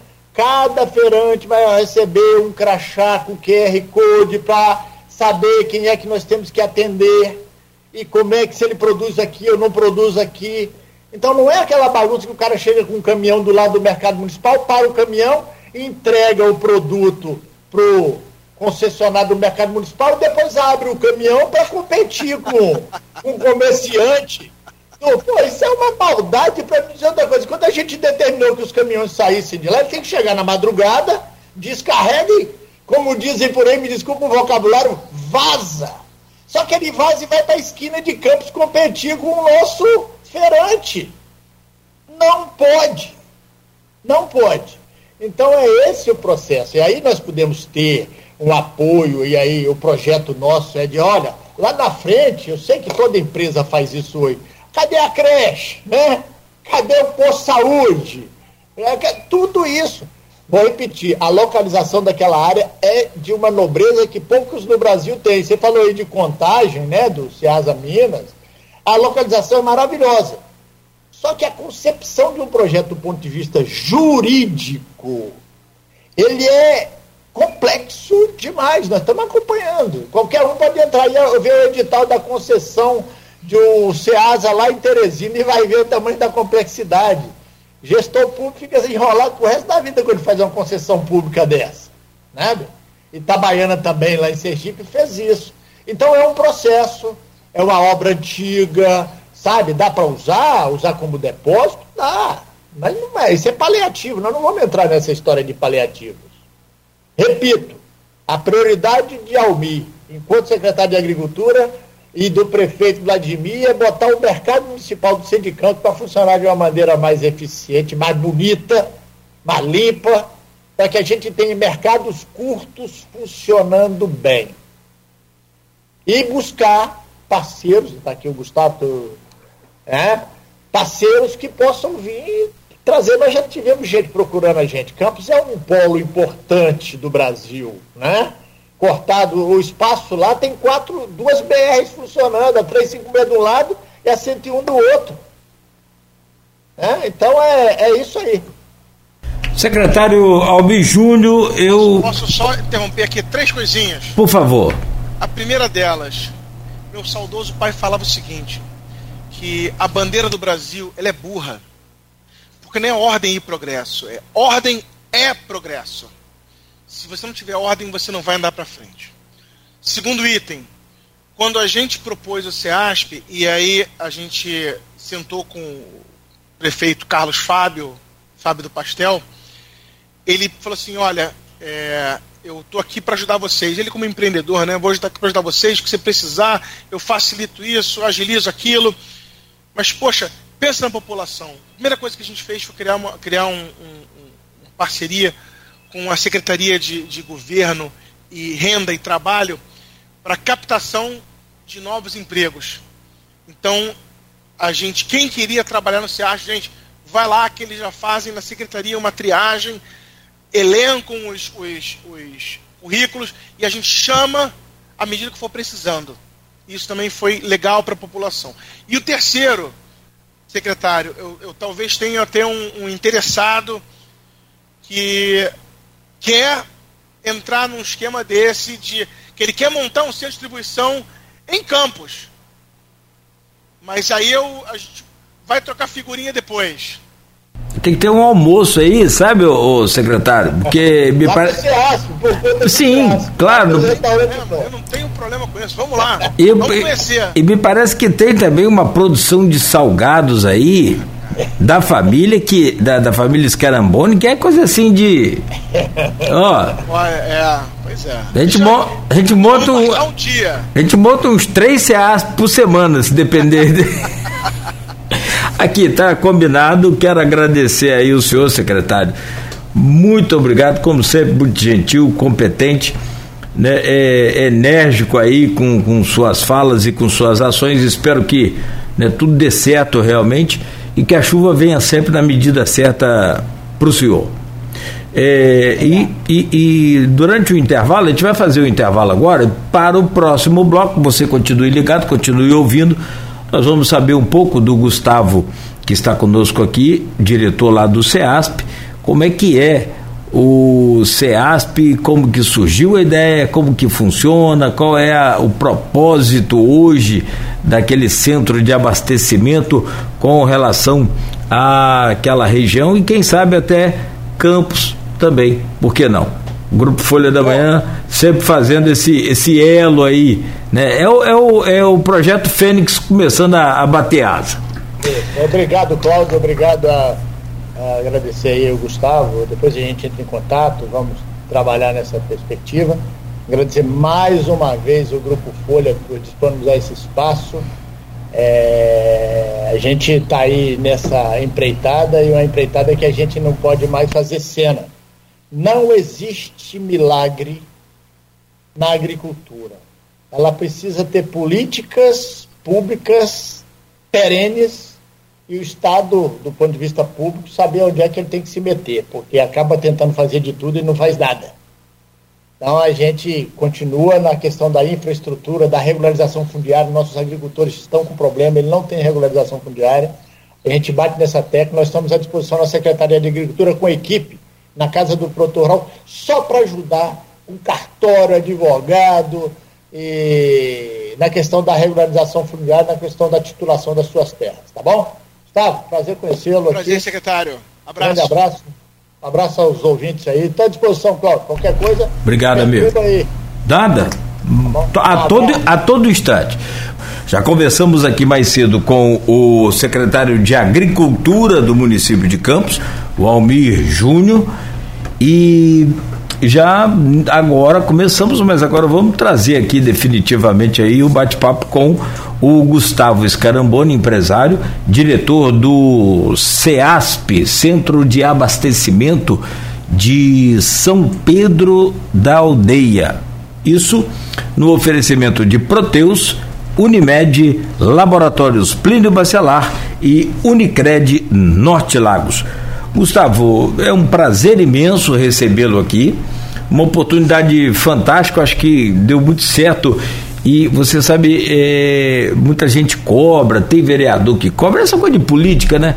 A reabertura do nosso SEASA, que o antigo secretário de Agricultura, o Nildo Cardoso, tinha a ideia de transformá-lo no SEASCAN Centro né, de abastecimento alimentar de campos, essa coisa toda, e você vem aí num momento é, de pandemia e me abre um centro desse em São Pedro da Aldeia. O que, que você tem na cabeça?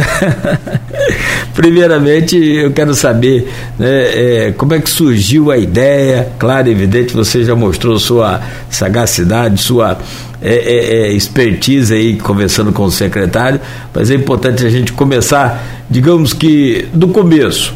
Né? Vamos lá, como é que surgiu essa ideia aí? Como é que surgiu esse CEASP?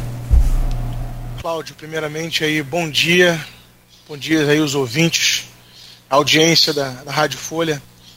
Queria agradecer o convite.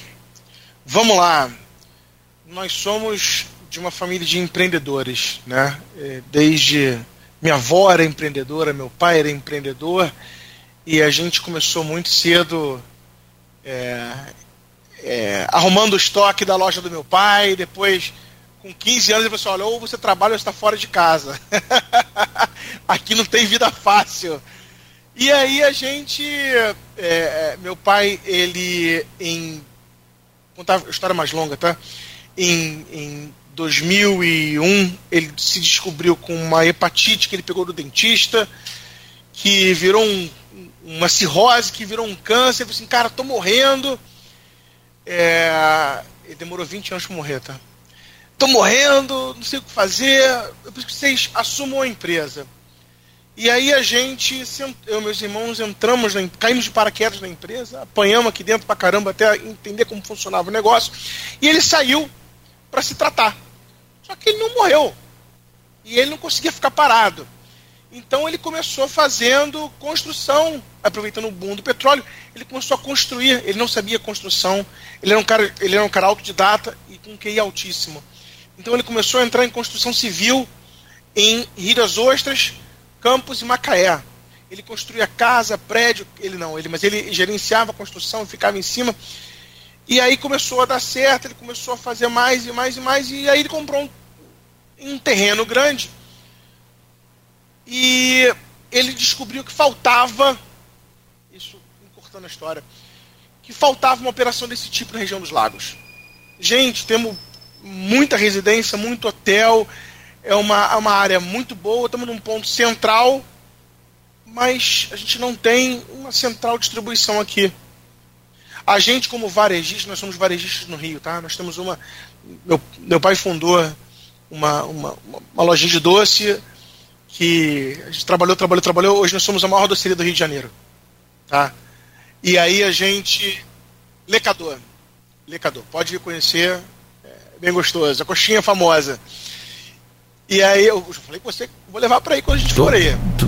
Sonhei com isso essa noite, eu acho. Ô, cara vai se arrepender. Vamos lá. Aí o que aconteceu? A gente sempre foi lojista de shopping, a gente sempre entendeu como funcionava a relação com o shopping. E a gente não gostava de algumas coisas, porque realmente o shopping, ele depois que ele foi vendido para empresas que estão ação na bolsa, os caras têm interesse só de dar dinheiro para acionista. E aí o que aconteceu? A gente entendeu como funcionava, Desculpa, me antecipei. Ele, ele chegou, ele montou um negócio. Foi um negócio muito doido. Porque ele, ele não trabalhava mais no escritório, ficamos eu meus irmãos, escritório e fábrica. E aí ele pegou assim: olha, estou montando um centro de distribuição de alimentos. Assim, pô, legal. Boa sorte. E aí ele pegou, saiu. Ele saiu visitando centros de distribuição no Brasil inteiro, cara. ele parava, isso foi até engraçado, ele saiu com o Ivan e o, e o Paulinho, nossos sócios, ele botava os, ele entrava no carro dos caras e viajava o Brasil inteiro.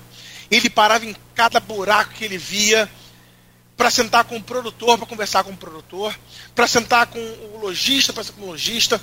Ele foi entendendo como funcionava. E aí, e, ele não anotava nada. Ele só conversava, conversava, conversava. Um dia ele sentou na mesa e rabiscou. Cara, rabiscou o projeto como um todo. Ele fez uma síntese de tudo que ele, ele aprendeu. Ele era um cara genial. Ele estava lá na frente já. Ele, tudo que ele aprendeu, ele botou no papel e assim, é isso aqui. Bota que vai funcionar. Aí quem não conhecia ele, assim, caramba, como é que você fez isso? Assim, é, realmente ele era genial. E aí, ele montou um negócio, pô, fez maquete 3D, elaborou, não sei o que, morreu. Aí a gente foi, caceta, cara. Meu Deus. Aí minha mãe falou assim: olha, foi a última grande ideia do pai de vocês. Eu achei que tinha um sonho disso, botar isso pra frente. Sentei com meus irmãos. Conversei, gente, vamos fazer? Vamos fazer. A gente, o que, que a gente fez? A gente, é, é, ele tinha, meu pai tinha umas frases muito boas. Ele falou assim: olha, o burro aprende errando, o esperto aprende com o erro do burro. Então, a gente colocou pessoas que conheciam. Então, a gente foi ao SEAG, em Guarulhos, que é o primeiro privado do Brasil. Os caras demoraram 10 anos para fazer funcionar a gente, então assim, a gente já partiu de um ponto mais avançado. Né? A gente viu que eles erraram e tentou não errar o que eles erraram. A gente foi, sentou com o pessoal é, é, do SEASA do Rio para ver como funcionava, como não funcionava, horário e tudo mais. Sentamos também com o pessoal que é da GSPP, que é o pessoal que formata shopping center, formata marcas para franquia. Eles nos ajudaram nisso. Eles vamos, vamos fazer tudo instrumental jurídico, vamos fazer um negócio direito, para não virar bagunça. Então a gente montou um negócio para já sair na frente. Óbvio, respeitando o lojista, respeitando também a, a, o empreendedor, mas respeitando também o lojista. Então, um negócio mais justo possível. Tanto é que hoje você tem um box com custo de ocupação de um salário mínimo por mês. É um custo bem baixo. A gente sabe disso, é bem razoável. Entendeu? Ah, mas falta segurança, falta. Então a gente colocou também um custo de locação e um custo de condomínio. Hoje você tem segurança, você tem é, vigilância, você tem limpeza, você tem coleta de lixo, tem tudo isso. É um condomínio, é quase um shopping. A estrutura é a mesma. Então, o, o cliente pode chegar lá e ter certeza que é um lugar limpo, é um lugar asseado, é um lugar que tem fiscalização da vigilância sanitária. Entendeu? Então, a gente fez um sistema de incêndio. Lembra que o secretário Almir falou sobre ah, a estrutura é antiga? A gente teve que fazer uma estrutura toda de incêndio monstruosa que se, se, qualquer problema a gente tem aqueles bicos de sprinkler que, que jogam água e acabam com incêndio rápido para evitar maiores problemas. Então é um negócio bem estruturado. E aí a gente começou fazendo isso. A ideia começou, foi realmente foi um marco na região, porque ninguém esperava isso. A gente também não esperava. Quando lançou, a gente procura mapear, porque informação, a gente acredita que informação é poder. Né? Então, desde o primeiro dia, a gente vai mapeando tudo. Então a gente mapeia fluxo de carros por dia lá. Vê que só de clientes, né? Os carros cadastrados já estão lá dentro. Então a gente vê, olha, essa semana a gente sabe que o fluxo é maior na, na segunda a, a quinta, o fluxo é de 400 carros por dia, sexta 450, sábado 480. Então a gente avisa para os próprios lojistas, gente, ó, prepara porque o final de semana tem mais fluxo, dia de chuva tem menos fluxo. E a gente está tentando agora é, é, passados os 45 dias de inauguração, a gente está tentando fazer, é, trazer gente para o CEASP. Agora a gente contratou um, um executivo, um diretor de, de, de, de, é, de marca para visitar todos os hotéis, os restaurantes, as pousadas, para apresentar o CEASP. Porque as pessoas não conhecem. Bem ou mal, as pessoas. É muito grande a região. Então as pessoas têm que conhecer o CEASP para dar uma chance para ela conhecer. A gente tem toda a variedade que o Ceasa tem. Toda a variedade. Então, o que a gente fala é o seguinte: o principal é, gente, a gasolina está caro, o diesel está caro. Você vai até o Rio, 100, até o Colubandê, 100 quilômetros, 120 quilômetros. Vai gastar tempo, combustível, pedágio, segurança. A gente está aqui do lado. Vem aqui conhecer. E os preços são iguais. Os preços são iguais. E o melhor, a gente tá, tem alguns boxes fazendo logística. Por exemplo, ah, não posso hoje, não se preocupa, eu mando entregar. custa mais 10, 20 reais para te entregar aí hoje. E a gente entrega, que a gente não, o lojista entrega. Sim. Né? Então a gente está tentando trazer, unir as pontas.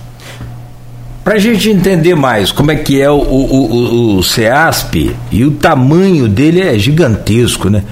A gente anuncia aqui, são 158 boxes, 27 lojas, segundo a Michele, 70% disso já locado e pleno vapor. 75% locado, atualizando você, 75% locado. Por favor.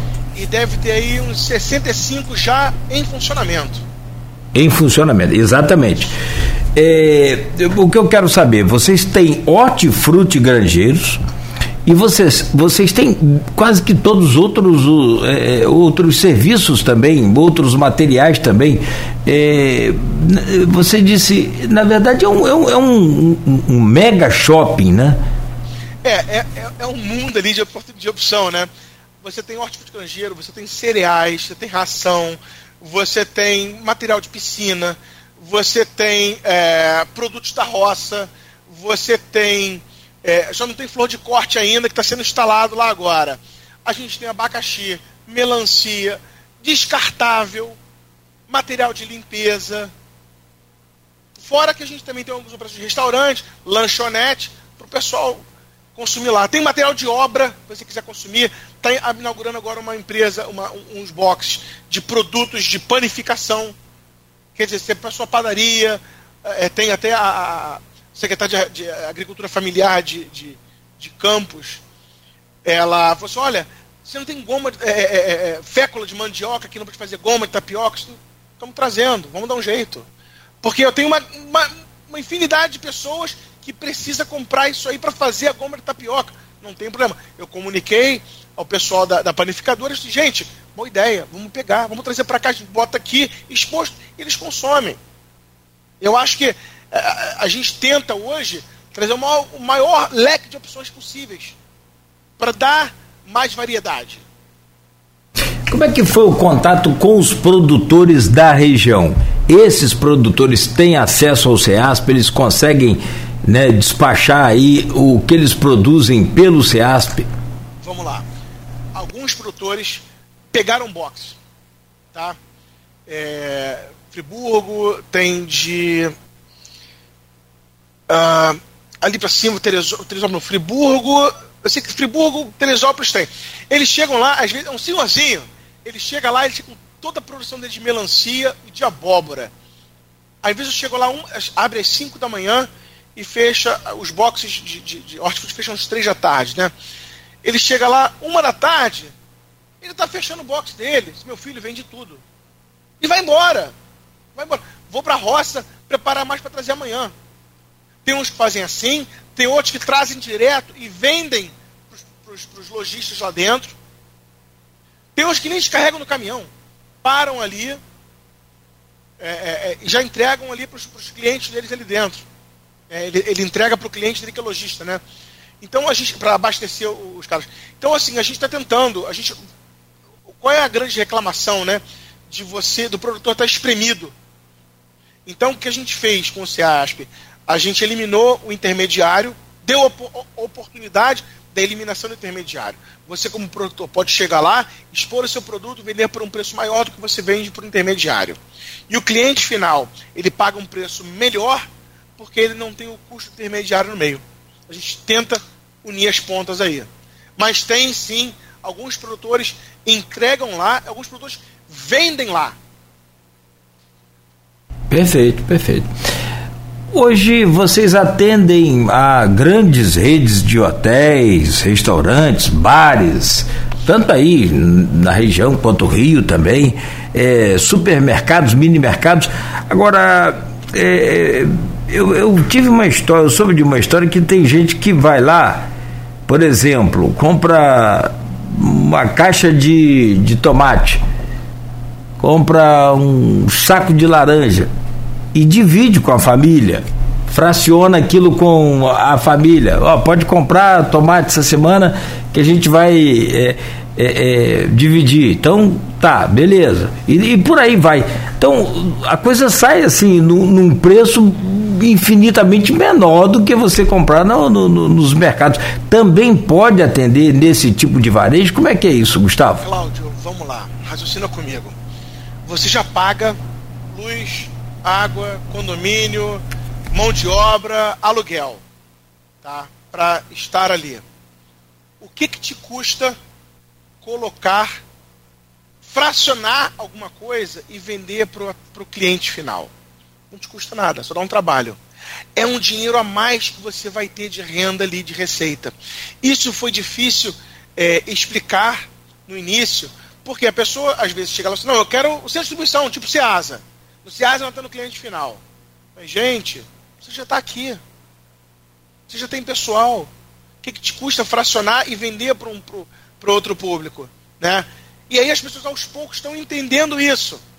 Porque é, é, é, um, é um, entre aspas, um lazer a pessoa ir lá visitar, conhecer. Né? Então, as, tem, tem operações fazendo isso, atendendo é, o varejo. E estão dando certo. Isso é mais barato assim, a gente não, não, não é contra, eu sou totalmente a favor disso. Quanto mais você se vender, melhor para você. Mas você fica feliz, eu fico feliz. O seu sucesso é o meu sucesso. Entendeu? Tem operações que não dá para fazer isso, mas a grande parte das operações lá são operações de um box, dois boxes. Então os caras podem fazer isso. E eles estão fazendo. Então, então, assim, de manhã cedo, de 5 da manhã até 11 horas, o público é predominantemente atacadista, hotel, restaurante, pousada. Mas depois desse horário, até o fechamento, é o público final, é o cliente comum. E eu, eu, eu acho besteira você se negar a vender para esse público. Porque dinheiro é dinheiro. Seja o cliente atacadista ou varejista ou o que seja, é dinheiro, cara. O teu produto é perecível, ele vai para o lixo no final do dia. Ele tem uma validade. Então vende. Bota mais um dinheiro no bolso. São dois dinheiros diferentes. Entendeu? As pessoas têm que entender isso. Eu, eu sou um partidário disso, gente. Aumenta, maximiza a sua receita. A gente tem. É, é a gente está tentando é, orientá-los, os, os lojistas, dessa forma. A gente começou com. A gente orientou trazendo um arquiteto para ajudá-los nos projetos a gente trouxe um engenheiro para ajudar a fazer obra, a gente indicou um contador, caso eles precisassem registrar a empresa, trouxemos um delegado da Juscerja para registrar a empresa, trazer o alvará, e agora já dá curso de gestão de negócio para eles. Que eles têm que entender que não adianta a gente comprar muito se você sabe que o movimento amanhã vai ser mais fraco. Não adianta eu encher o estoque se eu sei que segunda, quarta, o movimento é mais fraco. Vamos comprar de acordo com o que a gente espera vender. Até porque, assim, economia é lucro. Então, a gente está tentando operacionalizar isso. Então, o cliente, no final, pode e deve no CEASP consumir. Entendeu? Eles, até porque, assim, é, é, assim, se o maior não quiser vender, alguém vai querer vender. E esse alguém vai ganhar dinheiro. Eu, eu sou a favor disso. Eu acho legal, eu acho interessante a ideia. Dois meses, menos de dois meses. E você já chega nesse nível, nesse universo todo. O CEASP tem limite? Tem limite não tem. A gente tem que botar ordem. Vamos lá, a gente tem que botar ordem na casa. Tem que funcionar o negócio primeiro. Eu, eu tenho como compromisso para eles, e eu acho uma total. É, é, eu, eu acho que eu devo isso a eles. Eu só posso lançar. Você acha que são três etapas, né? O terreno são 90 mil metros quadrados, a gente só usou 30 mil. Só usou um terço do terreno. Né? Então, é, o que, que a gente deve a eles a gente só vai lançar a segunda etapa depois que a primeira etapa estiver toda alocada, funcionando 100% redondo. Porque não adianta eu já botar um concorrente para você aqui dentro, sem a gente estar tá com 100% locado, ou você está rendendo e ganhando dinheiro. É desrespeitoso isso. Eu penso no. eu, eu sei porque eu também sou lojista. Então eu acho que tem que ter esse respeito. Entendeu? Eu espera que isso aconteça até o final do ano. Vamos ver. Tomara que sim. Se não, a gente espera mais um pouco. São três etapas. Na segunda etapa tem mais um galpão do mesmo tamanho que o nosso atual, com 150 boxes, mais umas 30 lojas ali embaixo. A terceira etapa tem um galpão menor que é para o produtor da pedra, que é mais simples, né, não precisa de estrutura. É, aí realmente é mais para o pequeno agricultor mesmo, só para ele. Aí na terceira etapa a gente tem um truck center para fazer manutenção de caminhão, para o caminhoneiro dormir lá, tem, vai ter um, um espaço para ele dormir e um posto de saúde. Mas são etapas, é modular. A gente vai montando de acordo com a demanda, vai aparecendo. Mas eu te adianto, a gente não vai fazer nada enquanto a gente não colocar a primeira etapa rodando, funcionando. Até por respeito aos caras que tiveram. estão roendo o osso com a gente desde o início. Sua relação hoje, por exemplo, aqui com Campos, São João da Barra, Macaé está aí mais perto já, né? Como é que tá? A gente está fazendo contatos agora. Eu tenho sócios que são daí, é, eu sou do Rio, eu tenho sócios que moram aí, e, e eles têm mais contato do que eu. Eles estão fazendo esse meio de campo com as prefeituras para a gente visitar é, é, as prefeituras, Convention Bureau, os hotéis todos, para as pessoas conhecerem. É próximo, não é longe. A gente quer é, é, é, é se apresentar e, e estender a mão para quem quiser vir conhecer. Perfeito. Bom, Gustavo, vamos ficar aqui na promessa da coxinha. Né? É... Vamos sim, do, do, levar. Tá certo. E, é claro, a, gente vai trocar depois aí o, o, as informações com o secretário também. E vamos ver se a gente consegue trazer essa expertise, esse know-how seu aí também para Campos de alguma forma, ou que seja aqui num entreposto ou num posto, enfim, o que for bom, é claro, evidentemente para todos nós, tanto para você. Eu falei, com, inclusive, no intervalo, com a pessoa que, tá, que ajudou a formatar o CEASP, e ela, quem está trazendo esse investidor, diz, olha, o pessoal de Campos está interessado em fazer um centro de distribuição do lado do porto a concessão sai, o edital sai em até seis meses e ela já ficou assim, olha, antenada, vou pegar contato, vou correr atrás. Eu acho que é legal fazer isso. Caminho, é o caminho. É, é aquilo que você falou mais cedo lá e eu falo há 200 anos também. Não porque eu sou mais velho que você não, mas é porque eu gosto também. Informação é poder. Quem tem informação, quem tem conhecimento tem poder. Exatamente isso. É Exatamente isso. isso.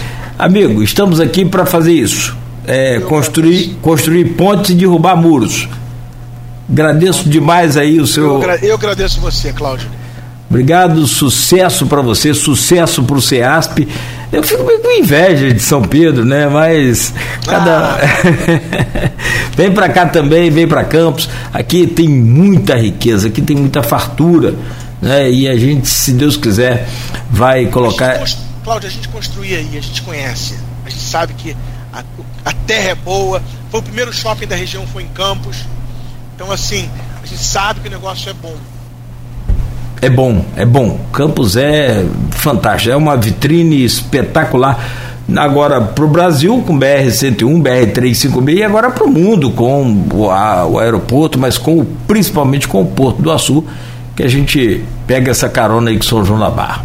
É isso aí. Gustavo, um grande abraço, um abraço de toda a equipe sua, do pessoal seu aí. Muito obrigado pela sua participação aqui.